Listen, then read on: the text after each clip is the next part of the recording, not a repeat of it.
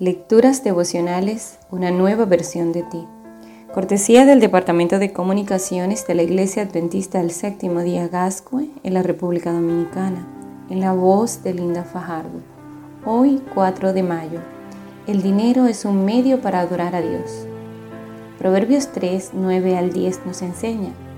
Honra al Señor con todos tus bienes y con las primicias de tus cosechas tus graneros se saturarán de trigo y tus lagares rebosarán de vino.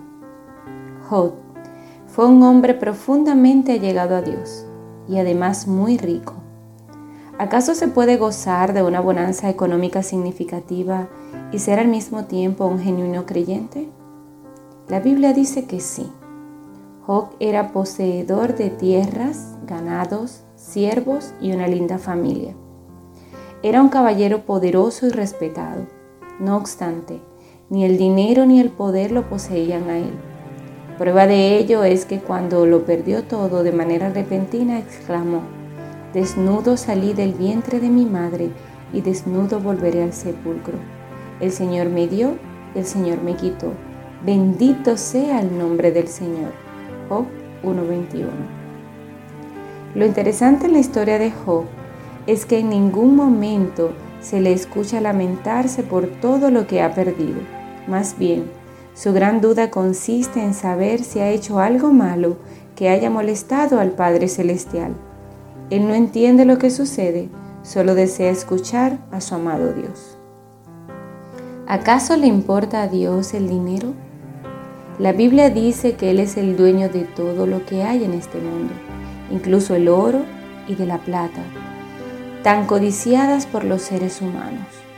Entonces, si Dios es tan rico, ¿por qué no nos llena de riquezas y tesoro para dejar de trabajar y disfrutar de la vida? ¿Te parece que eso sería lo mejor para nosotros?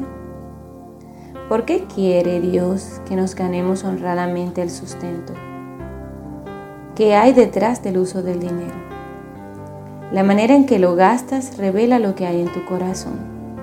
En realidad, el uso del dinero es un elemento que revela tu carácter. Este mundo estamos de paso. Estamos aquí para construir un carácter idóneo para el reino de los cielos. Es lo único que llevaremos con nosotros a la patria celestial. De modo que todo lo bueno que tenemos, como el dinero que se gana honradamente, se constituye un medio para edificar el carácter. Y es que el dinero es un medio para adorar a Dios, a través de él podemos agradecer al Padre Celestial su profundo amor hacia nosotros y reconocer su soberanía en este mundo.